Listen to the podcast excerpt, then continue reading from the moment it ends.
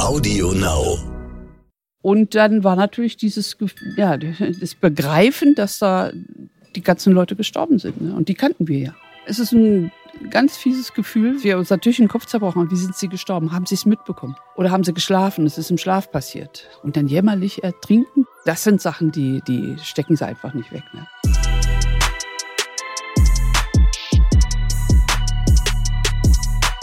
Climate Crime, der Podcast über Verbrechen an Mensch, Tier und Natur.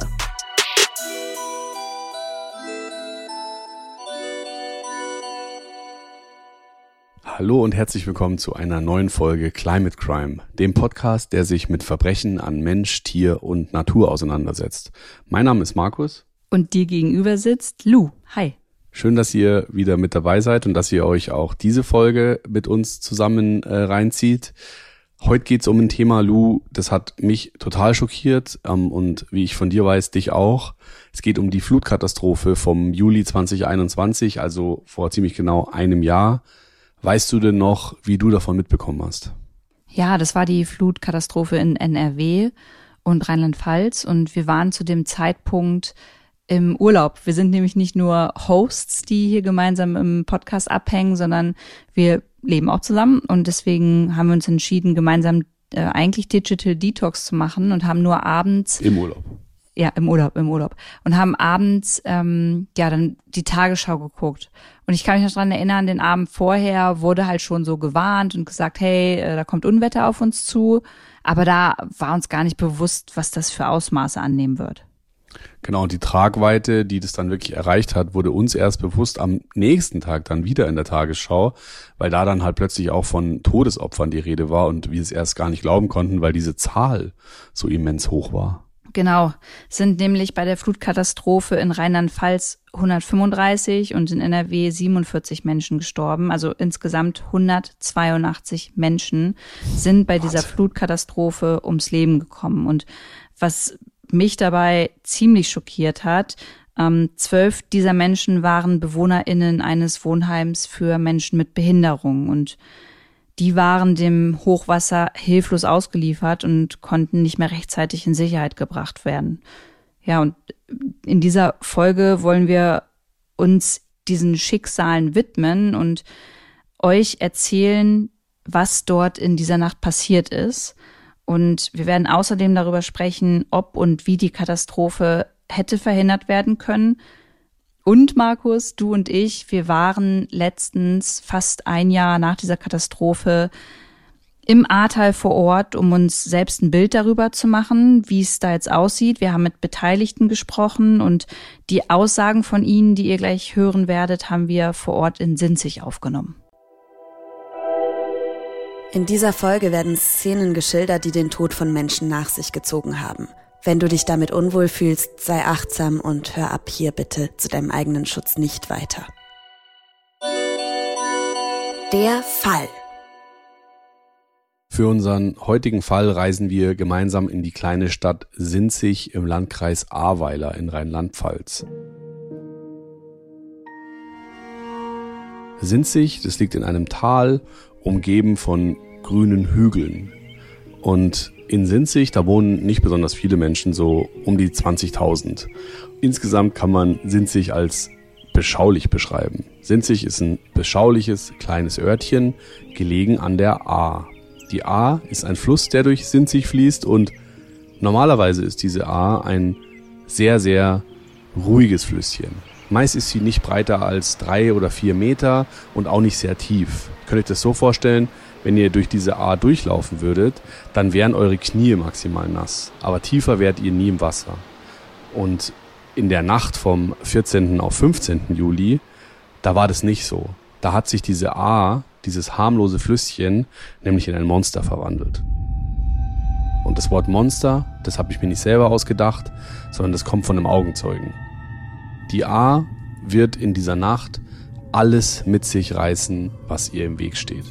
Bäume, Autos, ganze Häuser und leider auch Menschen.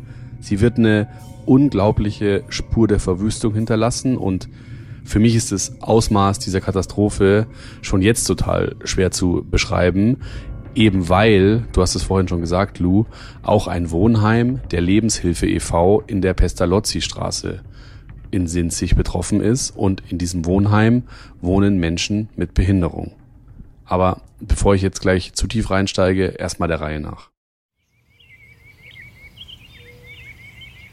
Das Wohnheim steht hier schon seit fast 30 Jahren und es ist ein weißes, dreistöckiges Haus mit vielen Fenstern und roten Ziegeln.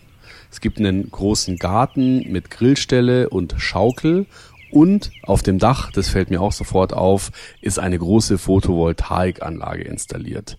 Ums Wohnheim rum ist es sehr, sehr grün, viele Bäume, Büsche und dieses Wohnheim liegt in unmittelbarer Nähe der A. Insgesamt leben hier 36 Menschen mit Behinderung, manche von ihnen schon seit der Eröffnung des Hauses 1994. Und hier bestreiten die BewohnerInnen zusammen ihren Alltag. Und der sieht so aus.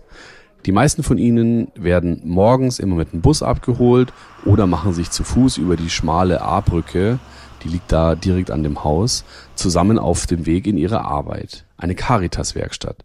Die meisten der BewohnerInnen hier im Haus arbeiten in der Caritas-Werkstatt, in der Schreinerei, in der Gärtnerei, manche auch in der Wäscherei.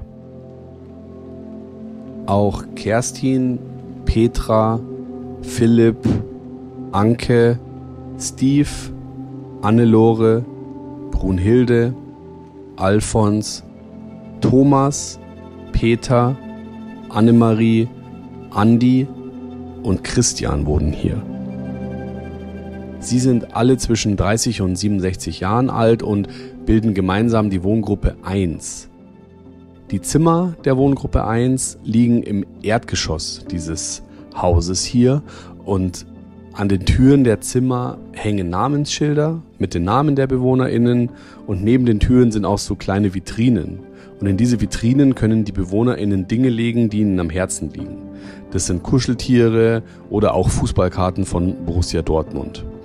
In ihrer Freizeit gehen die BewohnerInnen der Wohngruppe 1 ganz normal ihren Hobbys nach. Petra zum Beispiel, die beobachtet gerne Eichhörnchen und Vögel. Philipp ist eher die Sportskanone, der macht sehr gerne Sport. Und Anke, die verbringt ihre Zeit mit kreativem Schreiben. Und auch sonst, die BewohnerInnen, die sind super aktiv hier. Die machen gemeinsam Musik, feiern Feste, gehen auf Ausflüge und Wanderungen. Und sie spielen auch gemeinsam mit ihren BetreuerInnen, zum Beispiel Kegeln. Wenn die BewohnerInnen gerade nicht arbeiten oder nicht ihren Hobbys nachgehen, dann verbringen sie viel Zeit hier im Haus, vor allem abends. Dann gibt's nämlich ein gemeinsames Abendessen. Also ihr seht schon, insgesamt ist es hier in dem Haus der Lebenshilfe e.V. in der Pestalozzi-Straße ein total reges Miteinander, wo Menschen gemeinsam zusammen unter einem Dach wohnen und ihren Lebensunterhalt bestreiten. Und das Schlimme an der ganzen Sache ist, von den 13 Menschen, die ich euch gerade vorgestellt habe, wird nur einer die Nacht auf den 15. Juli 2021 überleben. Wie es dazu kommen konnte, dass die zwölf Menschen gestorben sind, das erzähle ich euch jetzt.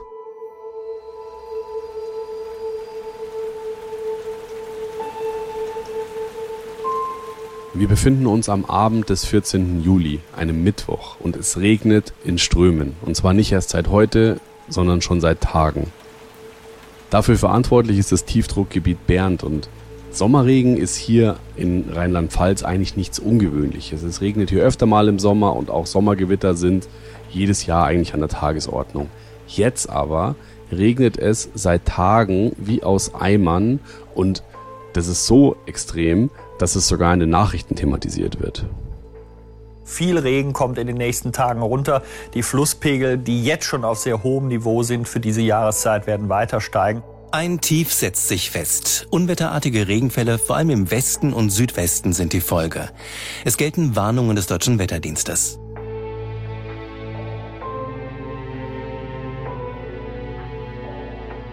Viele Messstationen entlang der A melden Rekordpegelstände und der Boden, der kann die Wassermassen an vielen Orten gar nicht mehr so richtig aufnehmen. Und hier im Wohnheim kriegen davon aber alle erstmal gar nichts mit. Hier geht alles seinen ganz normalen Gang.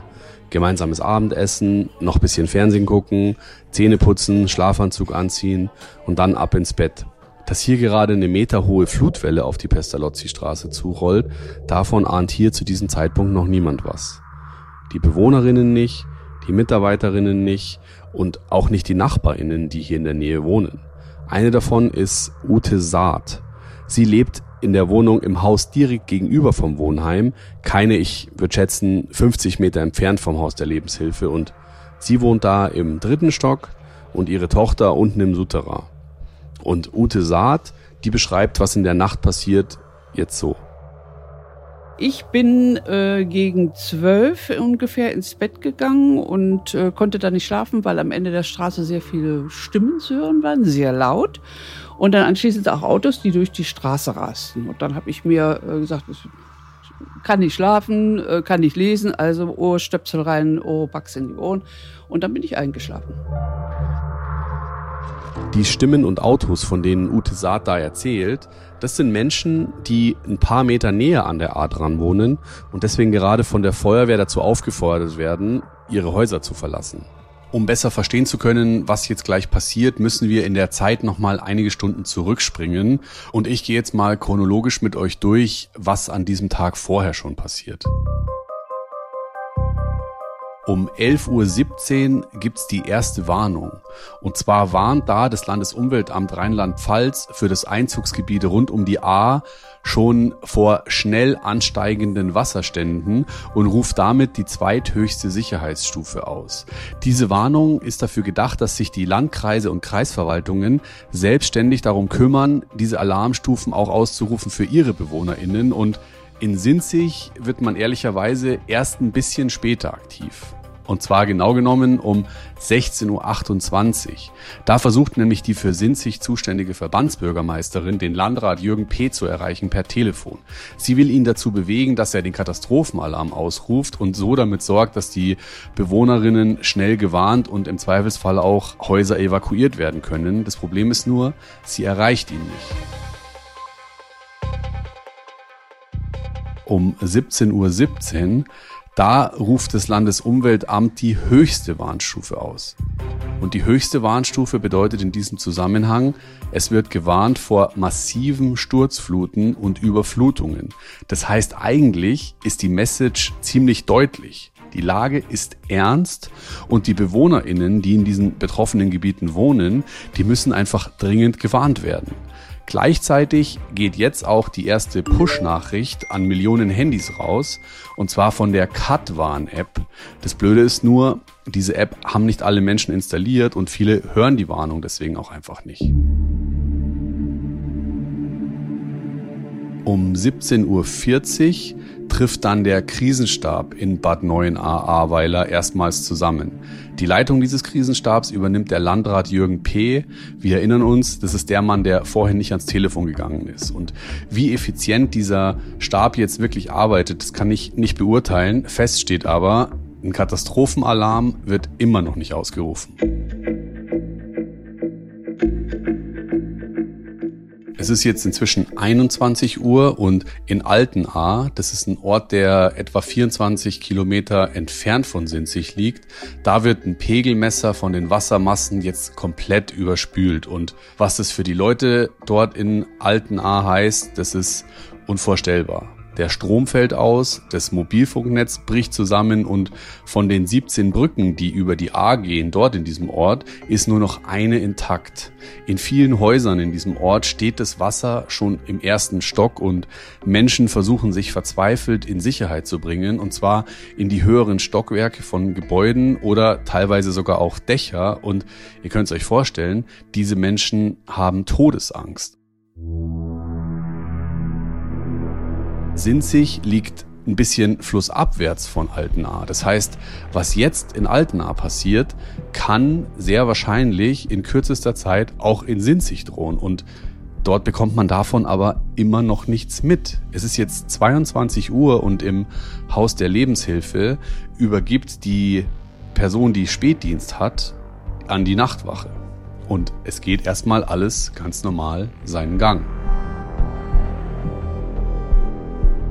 Wieder ein bisschen später, 23.15 Uhr, Jetzt ruft auch der Landkreis Ahrweiler, zu dem Sinzig gehört, die höchste Alarmstufe und damit den Katastrophenalarm aus. Das müsst ihr euch vorstellen. Das ist jetzt sechs Stunden, nachdem das Landesumweltamt seine eindringliche Warnung abgesetzt hat. Und jetzt kommt was, was gleich nochmal entscheidend wird. Und zwar in dieser Warnung des Landkreises ist davon die Rede, dass Häuser, die 50 Meter links und rechts der A liegen, sollen jetzt schleunigst evakuiert werden.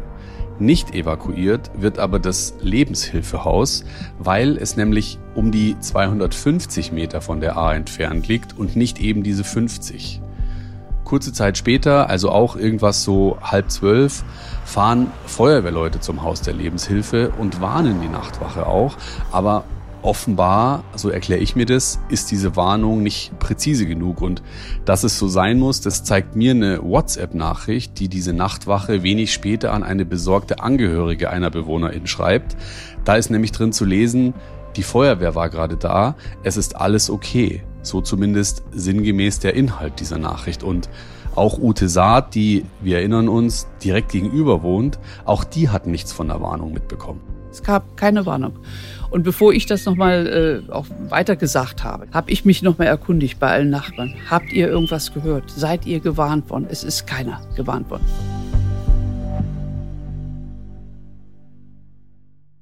Inzwischen sind noch mal mehrere Stunden vergangen. Es ist jetzt zwei Uhr mitten in der Nacht und jetzt kommen die Feuerwehrleute noch mal ins Wohnheim der Lebenshilfe und diesmal mit einem ganz klaren Auftrag an die Nachtwache. Sie soll die BewohnerInnen in Sicherheit bringen. Und das ist auch bitter nötig, weil zu diesem Zeitpunkt sieht die Pestalozzi-Straße schon aus, als wäre sie selber ein Fluss. Und zwar ein reißender, der sich Meter hoch auftürmt. Ihr müsst euch das mal vor Augen halten. Ich rede hier nicht von einem Hochwasser, wie wir das sonst kennen. Da steigen die Pegel zwar auch von Flüssen, aber langsam und kontinuierlich kann man sich darauf vorbereiten, da kann man Sandsäcke holen, da kann man sich frühzeitig in Sicherheit bringen. Was hier aber gerade passiert, das ist eine Flutwelle, also was vollkommen anderes und deswegen auch viel, viel dramatischeres. Ute Saat beschreibt die Wassermassen, die sie da in der Nacht sieht, heute so. In dieser Nacht sah es so aus, dass, dass sie praktisch nichts mehr sehen haben. Sie haben von den Bäumen so ein Stück noch draußen gesehen und alles andere war braunes Wasser. Gut, es war noch dunkel und Reihe, ja, aber es war braunes Wasser und es schwammen so einige Dinge am Haus vorbei, unter anderem die Autos und zwar mit Licht. Es war gespenstisch, es war Nacht und dann sehen sie plötzlich Licht im, im, im Wasser, was sich bewegt und sie sehen, oh Gott, das sind die Autos. Die Nachtwache im Haus der Lebenshilfe fängt an, die Bewohnerinnen nach oben in die oberen Stockwerke zu bringen. Die Lebenshilfe hat hier in Sinzig auf dem Gelände nämlich zwei Häuser, ein Haupt- und ein Nebenhaus. Zwischen diesen beiden Häusern läuft die Nachtwache bei ihrer Evakuierungsaktion hin und her und irgendwann wird sie aber von diesen schnell ansteigenden Wassermassen auf ihrem Weg überrascht und muss abbrechen und sich selber in Sicherheit bringen.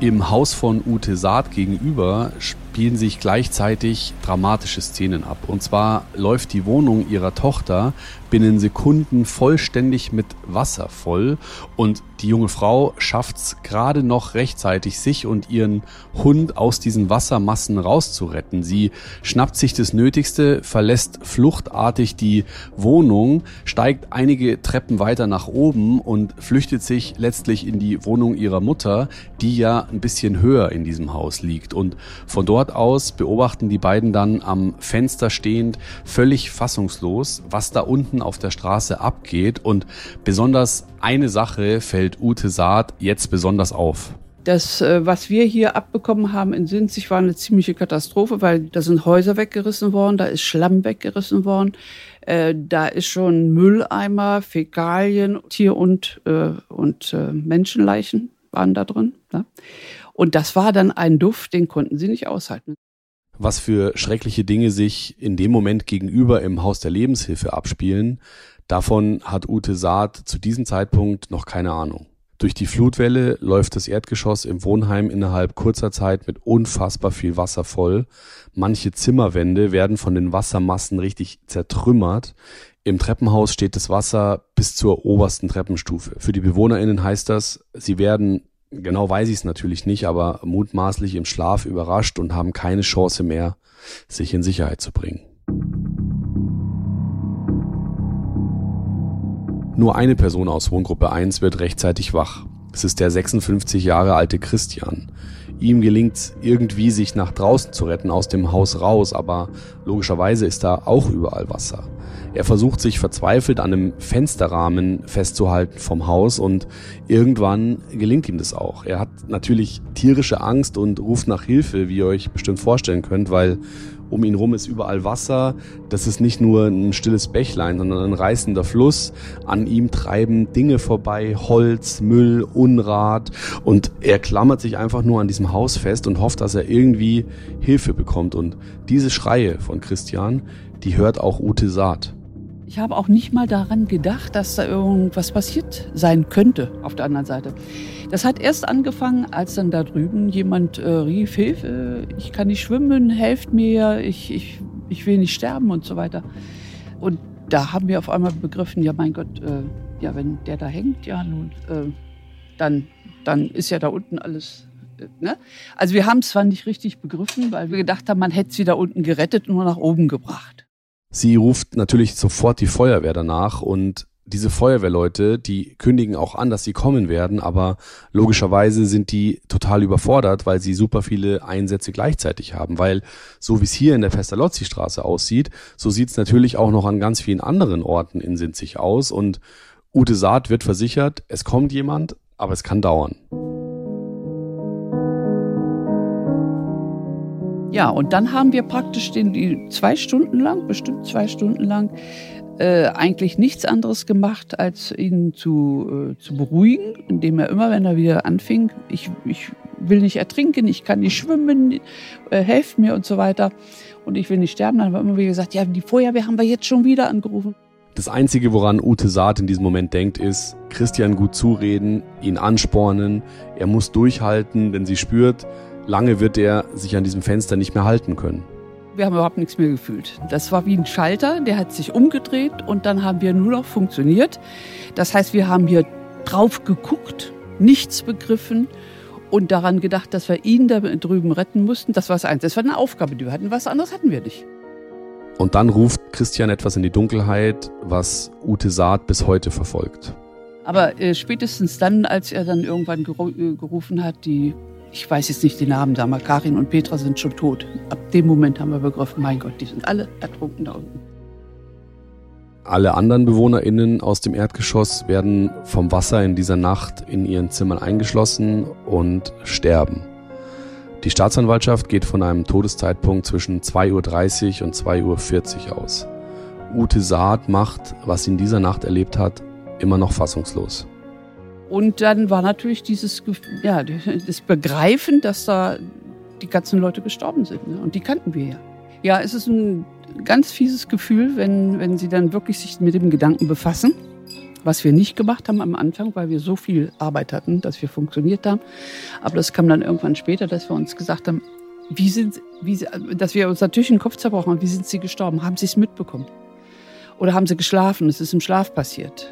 Und wenn es im Schlaf passiert ist, dann kann man immer sagen, ach, sie haben vielleicht nichts gemerkt. Ne? Aber wenn sie überlegen, dass sie wach geworden sind, ja, und dass das, das, man, man kann es nicht begreifen. Ne? Und dass sie sehen, die kommen da nicht raus, weil die Türen konnten die nicht mehr aufkriegen. Da war gar keine Chance. Ne? Und dann jämmerlich ertrinken, das ist, das ist, ähm, das ist ein Gefühl, das hat sie die ganze Zeit begleitet.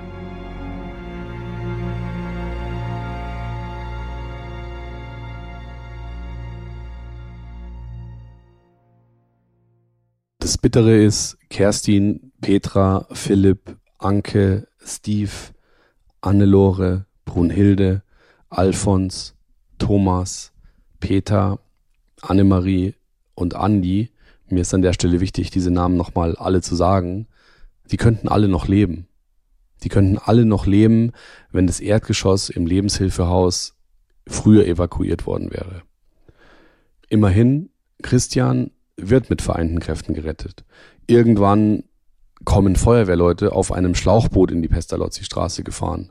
Ute Saat weist ihnen vom Fenster aus den Weg zu Christian, der sich immer noch verzweifelt an das Fenster festklammert. Die Feuerwehrleute hieven ihn dann so in dieses Boot rein und er ist natürlich völlig unterkühlt und am Ende seiner Kräfte. Die Feuerwehrleute wickeln ihn dann so in diese goldenen Decken ein, die ihr vielleicht auch schon mal gesehen habt. Und ähm, ab da sieht Ute Saat dann auch nicht mehr, was mit ihm passiert. Aber klar ist da, Christian wird die schreckliche Nacht vom 14. auf 15. Juli überleben. Und damit endet der Fall erstmal, aber Redebedarf gibt's natürlich noch massig. Ja, Lu, was sagst du? Ich find's voll schwierig, da gerade Worte für zu finden. Und ich glaube, so geht es ganz, ganz vielen, die hier auch zuhören. Und wir können natürlich, auch wenn wir vor Ort waren und auch mit Ute Saat gesprochen haben, nur annähernd uns vorstellen, wie das für alle Menschen in NRW und in Rheinland-Pfalz gewesen sein muss an diesem ja. Abend. Ja. Das ist mir auch nochmal ganz wichtig an dieser Stelle zu betonen.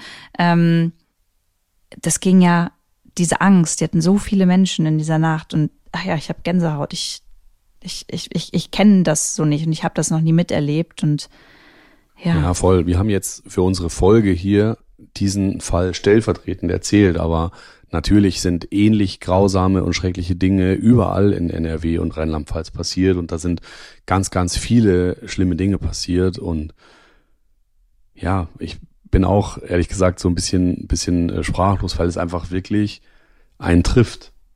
Aber lass uns doch mal darüber sprechen, wie es dann weiterging. Nach der Katastrophe konnte man natürlich in der Pestalozzi-Straße, in diesem Wohnheim und auch überall anders in sind, sich das nicht einfach so lassen. Das heißt, es musste aufgeräumt werden und diese Aufräumarbeiten, die haben auch vonstatten gehen können, weil wahnsinnig viele Menschen ehrenamtlich geholfen haben und sich freiwillig gemeldet haben, um diese, ja, diese Scheiße da wieder wegzuräumen. Man kann es gar nicht anders sagen. Ja, und ein, und einer dieser Menschen ist auch Sven Olaf Grave den haben wir getroffen, als wir in Sinzig waren. Und Sven ist Dachdeckermeister und war einer der ersten Menschen, die nach der Flut direkt im Wohnheim mit angepackt haben. Er hat da mehrere Wochen lang aufgeräumt, Putz von den Wänden geklopft und so weiter. Und wir haben ihn gefragt, wie sich das denn angefühlt hat, in den Räumen zu stehen, von denen er wusste, dass da wenige Tage davor Menschen ertrunken sind. Und bevor ihr gleich jetzt hört, was, was er sagt, möchte ich noch kurz einmal das einordnen. Und zwar, ihr müsst euch Sven Olaf so vorstellen, wie man sich so einen richtig harten Typen vorstellt. Der war groß, der hatte breite Schultern und ist auch nicht auf den Mund gefallen und hat auf mich so gewirkt wie einer, der jetzt nicht so schnell sich umhauen lässt. Und ich habe ihm trotzdem angemerkt beim Erzählen, das macht den auch fertig, und zwar bis heute. Ja, was hat man gefühlt? Also ist schon, also beschreiben kann man es eigentlich gar nicht. Ne? Also das ist, ich meine, man, man versucht ja dann irgendwie nachzuvollziehen, hier, wie was abgelaufen ist. Und wenn man dann so hörte, wie und wo ja, die Leute dann alle zusammengekehrt lagen, also unfassbar, unglaublich. Ja. ja, und wenn man das hört und weiß, hat auch hier vom Bekannten, ist der Bruder hier auch mit leider ums Leben gekommen, ja, dann ist natürlich ja, scheiße. Ja, aber trotzdem hat er und viele andere den ganzen Tag halt angepackt. Und wir haben ihn dann auch gefragt, wie man das eigentlich hinkriegt mit diesen Gedanken, die einem da die ganze Zeit durch den Kopf geistern. Das schaltet man ab. Ne? Also äh, wir hatten ja wirklich äh, zwischen 20, 60 Leute hier. Die mussten alle koordiniert werden. Da hast du eigentlich gar keine Zeit mehr darüber nachzudenken. Ne? Haben auch die Leute, die Helfer, die hier waren, die haben auch gar nicht gefragt, ne? wie und was hier so abgegangen ist. Das Einzige, wo man dann darüber spricht, ist abends mit der Familie und du musst sprechen abends in der Dusche hast du dann gestanden, hast geheult, ne, um das zu verarbeiten. Das, das, also wenn ich jetzt noch dran denke, kommt schon wieder hoch. Für mich bin ich eigentlich froh, dass ich da nicht mit drin gewesen bin. Und für die Leute, die da wirklich, äh, sag ich mal, Menschen verloren haben, die sie geliebt haben, also ich, ich werde durchgedreht. Das ist schon emotional. Ja, also emotional ist auf jeden Fall ein sehr gutes Stichwort und emotional bin ich ehrlich gesagt auch, wenn ich über diese Sache rede, weil also einmal auf der einen Seite ist es natürlich wahnsinnig schrecklich, dass all diese Menschen gestorben sind und dass da so viel passiert ist und dass da Existenzen zerstört worden sind, aber gleichzeitig ist es ja auch so schön zu sehen, wie viele Menschen damit angepackt haben im Ahrtal 2021 im Juli und geholfen haben. Und ja, beide diese Dinge sind etwas, die mich persönlich sehr emotional machen, aber eine dritte Sache ist ja noch total wichtig und die haben wir jetzt noch gar nicht gesprochen, nämlich über die Schuldfrage. Wir müssen einmal auf jeden Fall auch jetzt drüber reden, wie konnte das passieren und wer ist dafür verantwortlich? Die Probleme. Ja, lass uns mal probieren, das so ein bisschen ähm, aufzudröseln. Wir haben es ja gerade schon besprochen, Warnungen gab es ja offenbar, aber die kamen anscheinend nicht überall an. Und ja, ganz ehrlich, ich habe mich jetzt echt intensiv mit dem Fall beschäftigt und nicht mal ich steige komplett durch, wer jetzt wen wann gewarnt hat. Ich weiß noch, wir saßen da ja. ähm, bei der Recherche und sind es tausendmal durchgegangen und dachte man nur so, wow, was für ein Durcheinander. Das heißt ja, da, da muss was schiefgelaufen sein. Und ja, ich kann es mir nur so erklären, die Personen in den verantwortlichen Behörden haben halt die Flut komplett unterschätzt. Und ja, klar, es gab diese Warnungen, aber halt viel zu spät. Und das zeigt doch schon allein, dass die Nachtwache im Haus der Lebenshilfe halt auch viel zu spät angefangen ja. hat, die BewohnerInnen in höhere Stöcke zu bringen, weil sie entweder nicht gewarnt wurde oder halt die Warnungen nicht ernst genommen hat. Und das können wir jetzt natürlich von hier aus schlecht beurteilen. Ja, okay, aber ähm, es kann natürlich auch nicht in der Verantwortung einer Person, nämlich dieser Nachtwache sein, sich da um alles zu kümmern, sondern da muss doch vorher von Seiten der Landesregierung oder von den Behörden schon irgendwie ein tiefgreifender Plan irgendwie stehen. Ja, voll. Also es gibt sowas wie einen Rahmenplan, also Rahmenplan Hochwasser, der äh, auch festgelegt wird. Und das bedeutet, dass die Bevölkerung halt eigentlich so früh wie möglich gewarnt werden muss, damit sich Menschen noch in Sicherheit bringen können. Und Verantwortlich gewesen wäre vor allem der Landrat und Leiter des Krisenstabs Jürgen P. genau dafür halt zu sorgen. Und du hast vorhin schon erwähnt, dass sich der Krisenstab am Tag der Katastrophe um, ich glaube, es war 17.40 Uhr zusammengefunden hat. Ja, genau. Ähm, bei der Recherche bin ich aber über einige Aussagen gestolpert, bei denen ich dachte, okay, wow, das kann jetzt eigentlich nicht so sein. Zum Beispiel soll der Landrat zwischen 20.30 Uhr und 20.45 Uhr mit seiner Frau und dem Hund noch Gassi gegangen sein. Ja gut, aber also wenn, ich sag mal so, wenn der Laden läuft und wenn äh, alles geregelt ist und jeder weiß, was zu tun ist, dann muss es doch auch mal erlaubt sein, dass jemand, der eine Führungsposition hat, mit seinem Hund Gassi geht, oder? Ja, okay, I know. Ich habe das jetzt auch so ein bisschen spitz gesagt und äh, hast du natürlich recht, aber ich persönlich würde eigentlich denken, dass bei so einer Jahrhundert-Hochwasserkatastrophe der Leiter dieses Krisenstabs halt auch den ganzen Tag und auch nachts vor Ort ist und ackert und dann vielleicht halt den Hund einmal zu Hause lässt zum Scheißen. Ja, gut. Hast du auch wieder recht. Ja, und es gibt noch eine Sache, die ich ziemlich bitter finde. Mitglieder der technischen Einsatzleitung haben berichtet, dass sie Jürgen P nur für einen Fototermin mit dem Innenminister von Rheinland-Pfalz gegen 19.30 Uhr vor Ort gesehen haben. Und das hat mich halt okay. halt sofort daran erinnert, wie es halt oft auch bei PolitikerInnen ist.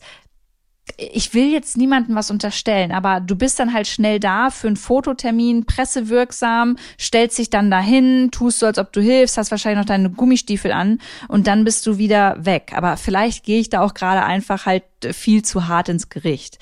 Ähm, ist ja auch irgendwo alles menschlich. Aber für mich persönlich fühlt es sich nicht so richtig nach einer Person an, die da die Verantwortung übernimmt, wenn es halt drauf ankommt. Was ist denn aus dem Herrn P. geworden? Ja, also der Landrat Jürgen P. ist seit dem 11. August 2021, also knapp einen Monat nach der Flut, krankheitsbedingt nicht mehr im Dienst und seit dem 1. November wegen Dienstunfähigkeit in den Ruhestand versetzt worden. Ja, also für den wird das natürlich alles gerade bis heute nicht leicht sein.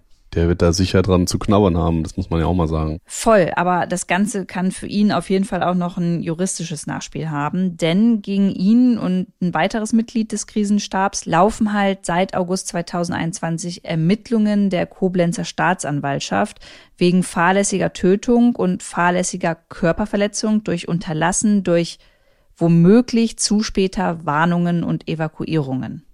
Aber, und ja, das muss man jetzt für sich selber einordnen, wie man das möchte. Er selber ist sich halt keiner Schuld bewusst. Also in einer Stellungnahme zur Einleitung des Ermittlungsverfahrens sagt er, dass alle am Einsatz Beteiligten mit bestem Wissen und Gewissen gehandelt haben. Und er sagt auch noch, alle Einsatzkräfte haben professionelle Arbeit geleistet, wofür ich mich ausdrücklich bedanke. Den Angehörigen der Verstorbenen und allen von der Unwetterkatastrophe Betroffenen spreche ich mein tief empfundenes Mitgefühl aus. Ja, ist halt so eine Aussage, die PolitikerInnen dann halt treffen in solchen Momenten.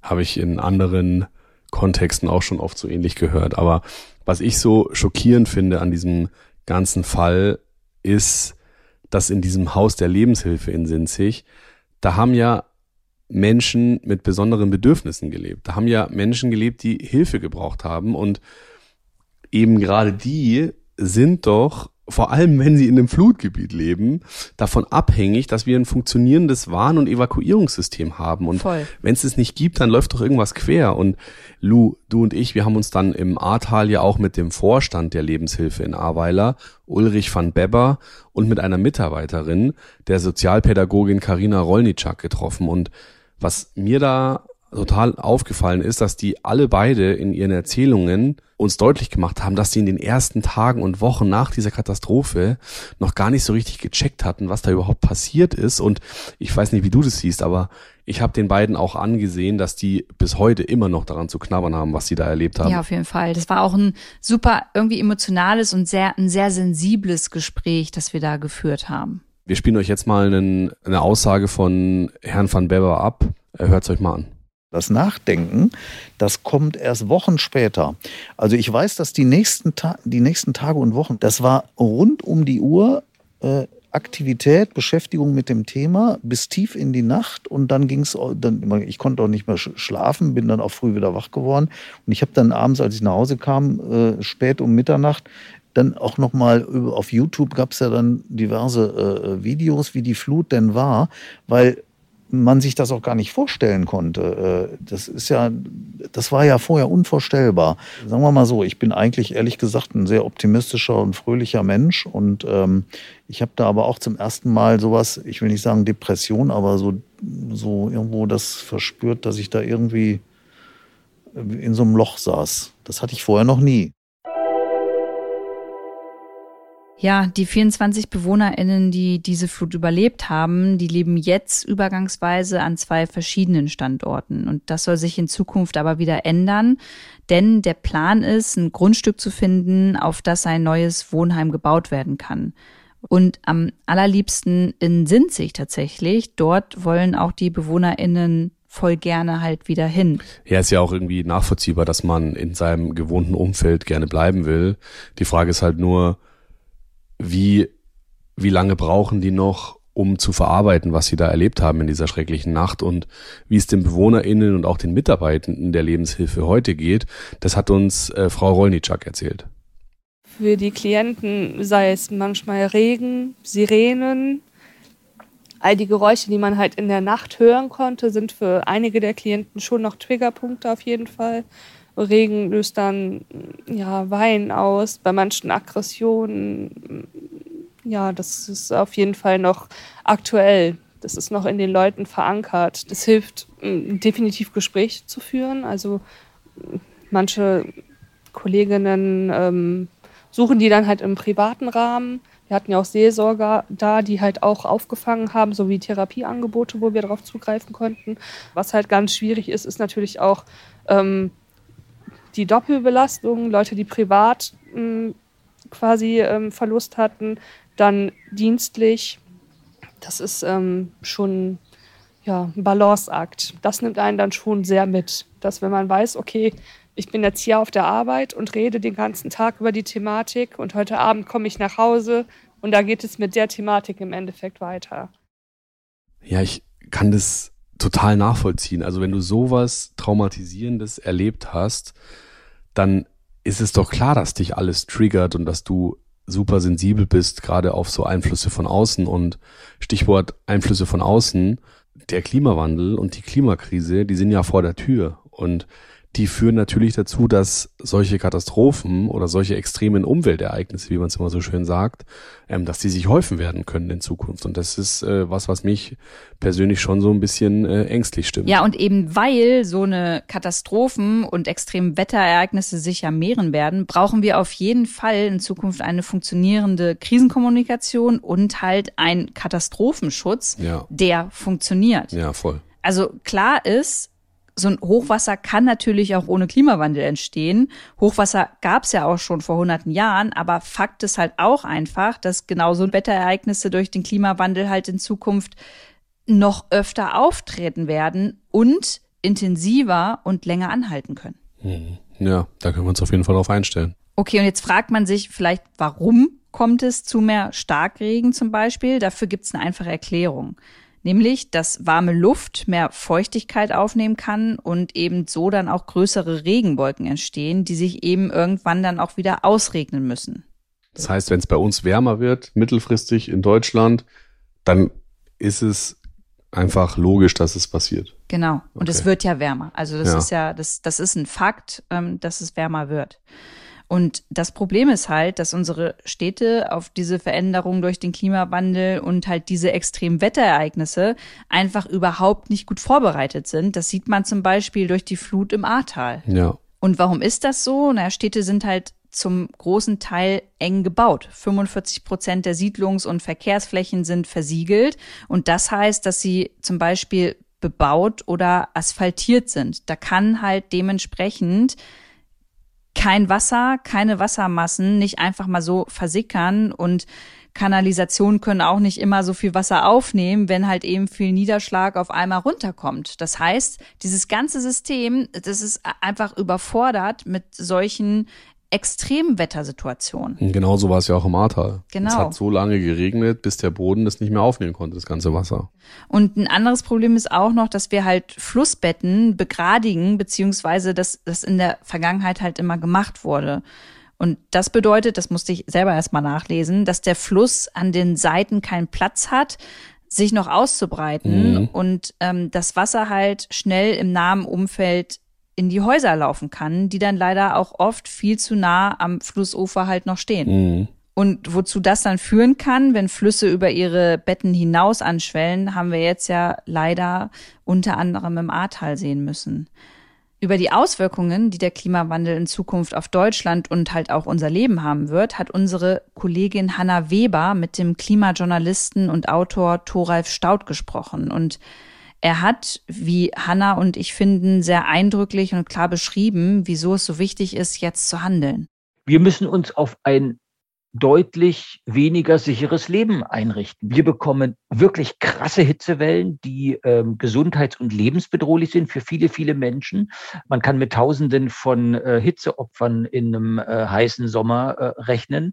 Wir bekommen neue Infektionskrankheiten durch Mücken, durch Zecken, äh, Viren breiten sich aus, aber auch durch Stürme, durch Starkregen wie im Ahrtal in Ahrweiler, da hat man es ja gesehen. Auch das wird Schäden verursachen. Das wird mit sehr hoher Wahrscheinlichkeit Menschenleben kosten. Das wird auch Wirtschaftskraft kosten. Also das sind tatsächlich tiefgreifende Folgen, die sich viele Leute heute noch nicht konkret vorstellen können.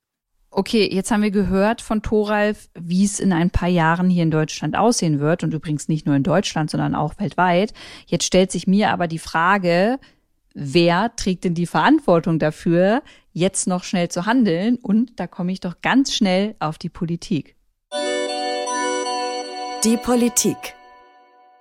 Wir haben jetzt ja in dieser Folge schon relativ ausführlich über die Verantwortung von LokalpolitikerInnen gesprochen, die dieser nicht nachgekommen sind. Aber in Sachen Klima spielt natürlich auch die große Politik in Berlin eine sehr, sehr wichtige und entscheidende Rolle, weil was Thoralf Staud gerade gesagt hat, macht ja total Sinn und er ist ja nicht der Einzige, der das sagt, sondern WissenschaftlerInnen warnen ja quasi jeden Tag aufs Neue davor, dass diese Erde ein richtig beschissener Ort wird, wenn wir nicht aufpassen und wenn wir nicht diesen Klimawandel beenden. Und ähm, ja, was muss da passieren? Ich finde, es liegt so auf der Hand, weil wir müssen einfach gucken, dass wir Emissionen einsparen und weniger CO2 in die Luft blasen als bisher. Und darüber können wir von mir aus auch gerne nochmal in einer anderen Podcast-Folge hier ausführlicher sprechen. Aber diese Maßnahme, die ist so glasklar, die muss einfach ergriffen werden. Aber weil die heute nicht unser Thema ist, ähm, komme ich jetzt mal zu dem zweiten, was die Politik machen könnte. Und zwar unsere Städte sicher machen für diese sich anbahnenden Katastrophen, die uns ins Haus stehen werden. Weil selbst wenn wir es bei einer Erderwärmung von 1,5 Grad belassen, was ja im Pariser Klimaabkommen eigentlich festgelegt wurde, selbst dann wird es drastische Veränderungen geben in unserem Klima. Und zwar nicht nur bei uns, sondern weltweit. Und deswegen, ja, unsere Städte müssen fit gemacht werden. Und wie das funktionieren kann, das hat auch Thoralf Staud uns gesagt die Wärme wird Mitte des Jahrhunderts schon so stark sein, dass ein Großteil des Gebäudebestandes in Deutschland, der für andere Klimaverhältnisse gebaut ist, regelmäßig überhitzen wird. Krankenhäuser, Altenheime, aber auch Schulen, Kindergärten werden wir standardmäßig mindestens in Teilen kühlen müssen, weil ähm, sogenannte vulnerable Gruppen, also verletzliche Leute, mit der Hitze, die wir in den längeren und heftigeren und häufigeren Hitzewellen in den nächsten Jahrzehnten bekommen, damit können die nicht umgehen. Also wir müssen eine ganze Menge Geld investieren in den Umbau der Städte, in den Umbau der Gebäude.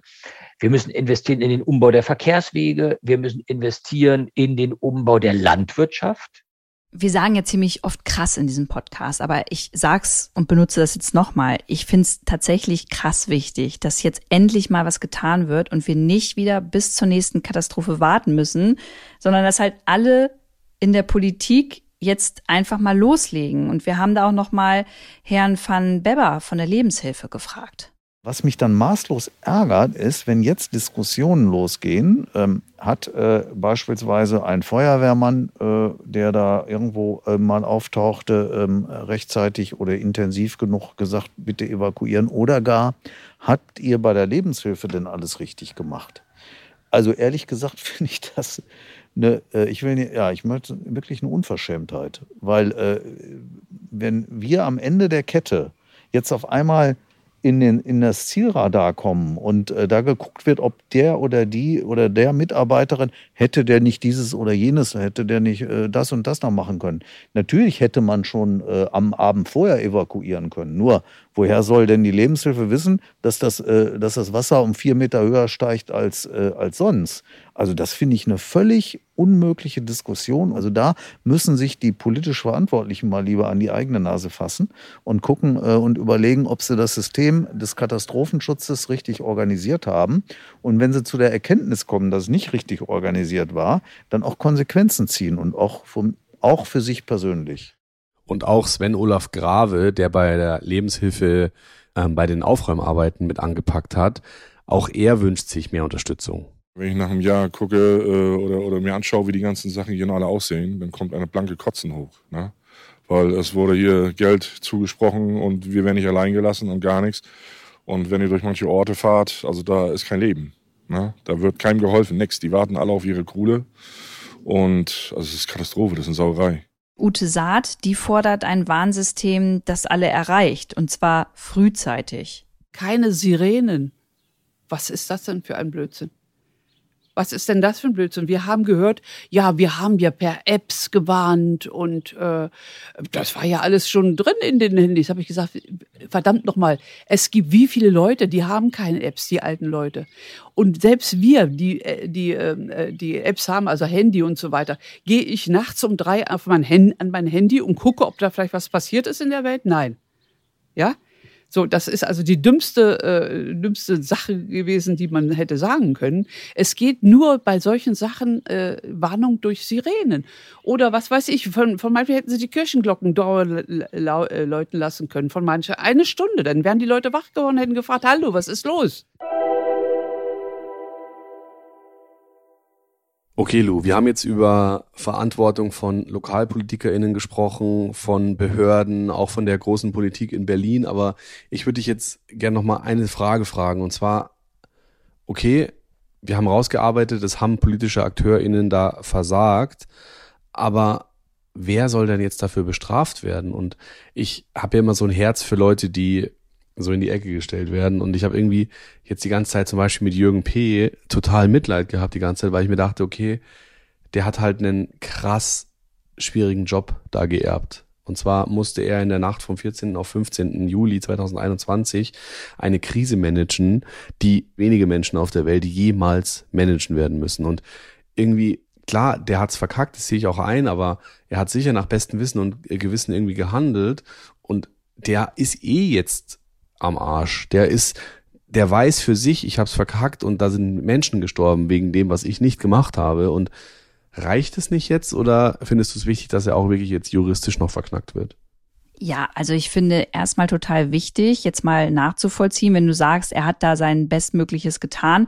Äh, was war das denn? Also was hat er denn jetzt gemacht? So dieses Protokoll, wirklich von Minute zu Minute, wann hat er mit wem telefoniert? Mhm. War er nur für das Foto unterwegs? Warum ist er mit dem Hund Gassi gegangen und war nicht irgendwo vor Ort und äh, hat da schon geguckt, wie, ähm, wie ausgelastet die Feuerwehr ist? Also all so eine Sachen. Ich finde das total legitim, dass das jetzt aufgearbeitet werden muss und auch hoffentlich wird. Und ich kann total nachvollziehen, dass Menschen, die Angehörige verloren haben, Freunde, Ja, Familie und, Ja. und, und. Die sind gerade in so einem heftigen Trauerprozess bestimmt immer noch drin. Die wollen Antworten haben. Ja, und da, das ist halt so ein komplexes Warum, bei dem ich einfach davon überzeugt bin, dass zumindest jetzt mal er sich einfach dieses politische Amt ausgesucht hat. Mhm. Ähm, man muss damit rechnen, dass sowas passiert. Da gibt's nicht nur irgendwie den Schützenverein, wo man dann ein Bierchen trinkt, sondern da kann auch sowas passieren. Dann muss man 100 Prozent geben. Und wenn er sich wirklich nichts vorzuwerfen hat, dann kann er ja jetzt auch mit der Staatsanwaltschaft gemeinsam aufarbeiten, wo er zu welcher Minute war und was er so für Gespräche geführt hat per Telefon. Mhm. Und dann kann man sich ja immer noch ein Bild äh, irgendwie oder eine Meinung dazu nochmal bilden. Mir, mir fällt das jetzt schwer, hier abschließend ihn in die Ecke Ja. zu stellen. Ja. Aber ähm, ich finde es total gerechtfertigt, wichtig und ähm, auch den Menschen gegenüber. Die, die, die, die, die sollen ja jetzt nicht jemanden haben, den sie dann irgendwie mit Kartoffeln oder rohen Eiern bewerfen, aber zumindest mal das Gefühl haben, dass nach einer Katastrophe, in der so schon alles nicht geklappt hat, jetzt auf jeden Fall juristisch jemanden an der Seite zu haben, der zumindest mal probiert, das aufzuarbeiten. Mhm. Ja. Ja, da äh, würde ich dir zustimmen. Wow. Ja. Und du mal, sagst so- nichts mehr, das Soll kommt. auch mal vorkommen. Das kannst du tun. Jetzt stellt sich natürlich die Frage, wie so oft in unserem Podcast, was können wir denn tun? Und ich finde es voll, voll schwierig und ich glaube, du hast da mal ein paar Sachen zusammengesucht. Ja, also das Einzige, was man so wirklich machen kann, ist solidarisch sein. Also was wir da vor Ort gesehen haben in Sinzig, das war schon wirklich äh, herzerwärmend zu sehen, wie da Menschen ja angepackt haben. Die sind da mit Reisebussen hingefahren, haben Schlamm von den Straßen geschaufelt, Häuser leer gepumpt und auch gespendet worden ist. Und ich meine, ihr habt es wahrscheinlich alle mitbekommen letzten Sommer, diese Welle der Solidarität, das war schon cool. Und es war schon schön zu sehen, dass wir dann doch irgendwie an einem Strang ziehen, wenn es dann drauf ankommt. Und das wäre schön, wenn wir uns das als Gesellschaft bewahren könnten. Und ähm, ich fand es schön, das zu sehen. So tragisch der ganze Fall ist, so schön fand ich, dass es da wirklich auch Menschen gab, die geholfen haben. Ja, ich sehe das auch wie du. Also dieser Zusammenhalt, das war ja schön zu sehen. Und ich Mhm. weiß noch, dass ich mein Handy angemacht habe, Instagram geöffnet habe und meine Stories waren voll von Spendenaufrufen, Ja. Klamotten, Leute, die hingefahren sind, ähm, die die ihren Account zur Verfügung gestellt haben, damit Betroffene sprechen können. Also es war auch im Internet vollste Solidarität. Ähm, und da hatte ich echt tatsächlich Gänsehaut. Und es ist schön und gleichzeitig muss ich sagen, leider schön zu sehen, dass wieder mal die Zivilgesellschaft die ist, die es dann wie so oft gleich in einer schwierigen Situation wuppt und das hinbekommt und Ja. ähm, da sehr agil ist. Jetzt waren du und ich ja im Ahrtal vor Ort in Sinzig. Ähm, wie ging's dir denn da? Ich habe dir, ich habe dich ja angesehen und dir angemerkt, dass du da auch zu knabbern hattest. Was hat es denn mit dir gemacht, da zum Beispiel vor diesem Haus zu stehen oder auch mit der, den beiden äh, Menschen von der Lebenshilfe zu sprechen? Ja, als wir vor dem Haus gestanden haben, da haben wir uns ja auch mit dem äh, Dachdecker getroffen, mit dem Sven. Mhm. Und als er erzählt hat, habe ich ihn dann irgendwann mal kurz unterbrochen und habe gesagt, ey, bevor du jetzt weiterredest, wie kann ich mir das vorstellen? Ich bin 1,63 klein. Wir stehen hier jetzt gerade genau vor dem Haus. Du sagst, hier war alles, alles voller Wasser. Ähm, wie hoch war das denn? Und dann hat er so, ähm, man hat dann an so einer Markierung an dem Haus gesehen, dass da äh, so ein Stück Ziegel gefehlt hat. Ja. Und er hat hochgezeigt und gesagt, bis dahin stand das Wasser. Und es war, das war für mich voll der Schock, Ja. weil ich wusste, alles klar, das war fast zweimal so hoch, ähm, wie ich groß bin. Und das hat mich, äh, weil man kann sich das ja nicht vorstellen, wenn man nicht da ist. Das hat mich irgendwie, ja voll, voll berührt und ähm, da ist ja auch so eine kleine, so ein kleiner Gedenkgarten mhm. äh, vor der Tür für ja. äh, für die Verstorbenen ähm, ja angelegt worden und das haben wir uns angeguckt und es war schon, es war schon bedrückend und ganz komisch da zu sein. Ja, voll. Geht mir auch so. Wie war es denn bei dir? Ja, exakt genauso. Ich war da auch total gerührt und man muss natürlich dann auch immer, ich mein, unser Job ist es ja da Fragen zu stellen und irgendwie ähm, das für euch zugänglich zu machen da draußen. Aber na klar, sitzt du dann da auch und stellst dann Fragen und weißt halt genau, okay, das emotionalisiert jetzt die Person gleich wieder richtig doll und das wirft die vielleicht jetzt auch wieder zurück in diese Situation von damals und das ist, ja, das ist dann nicht so leicht beruflich, aber das ist natürlich unser Job und eine Sache, die ich immer noch so, so ein bisschen, über die ich auch seitdem so nachdenke, ist, diese Katastrophe da im Ahrtal, die hat uns jetzt gezeigt, hey, Climate Crisis is real. Das ist nicht irgendwas aus Filmen mit Jared Butler oder so, sondern das kann bei uns auch passieren und Trotzdem spüre ich überhaupt nicht in Deutschland diesen Sense of Urgency, dass da jetzt mal was gemacht wird. Und das macht mir wirklich Angst. Mir macht es wirklich Angst, dass sich WissenschaftlerInnen an irgendwelchen Instituten festketten müssen, um auf ihre Message aufmerksam zu machen, mhm. weil ich irgendwie das Gefühl habe, wir hören so oft Klimakrise, Klimakrise, pipapo und die Leute schalten schon ab mittlerweile und das ist so fatal. Es ist so fatal, dass wir uns dieser größten Herausforderung, vor der wir stehen als Menschen, offensichtlich nicht bereit sind zu stellen und das macht mir total Angst, ehrlich gesagt. Ja, wir wollen jetzt natürlich von euch wissen, was macht das mit euch? Also wie wie geht's euch damit mit dem, was Markus gerade gesagt hat, aber auch mit der ganzen Flutkatastrophe in NRW und Rheinland-Pfalz. Und wir würden uns natürlich freuen, wenn ihr damit uns in den Austausch geht. Auf Instagram erreicht ihr uns immer unter climatecrime-podcast. Da werden wir auch nochmal ein paar Eindrücke und ähm, ja noch weiteres Material zu dieser Folge hochladen und ja freuen uns wie immer, wenn ihr diese Podcast-Folge bewertet, wenn ihr den Podcast vielleicht weiterschickt, teilt, darüber sprecht mit eurer Family, mit Freundinnen und uns abonniert, ähm, weil uns das ganz, ganz dolle bei unserer Arbeit auch hilft. Vielen Dank auch nochmal an alle InterviewpartnerInnen, die mit uns gesprochen haben für diese Folge. Ähm, wir wissen es sehr zu schätzen und euch da draußen herzlichen Dank fürs Zuhören. Macht's, Macht's gut. gut. Bis zum nächsten Mal. Ciao. Climate Crime ist eine Produktion im Auftrag der Audio Alliance. Konzept und Schnitt Bright and Boulder Media. Hosts Luisa Dellert und Markus Ehrlich. Redaktion und Realisation Paula Lou Riebschläger, Markus Ehrlich, Luis Schneiderhahn und Hanna Weber. Audioproduktion und Sounddesign Lia Wittfeld. Redaktionsleitung Silvana Katzer und Ivy Hase.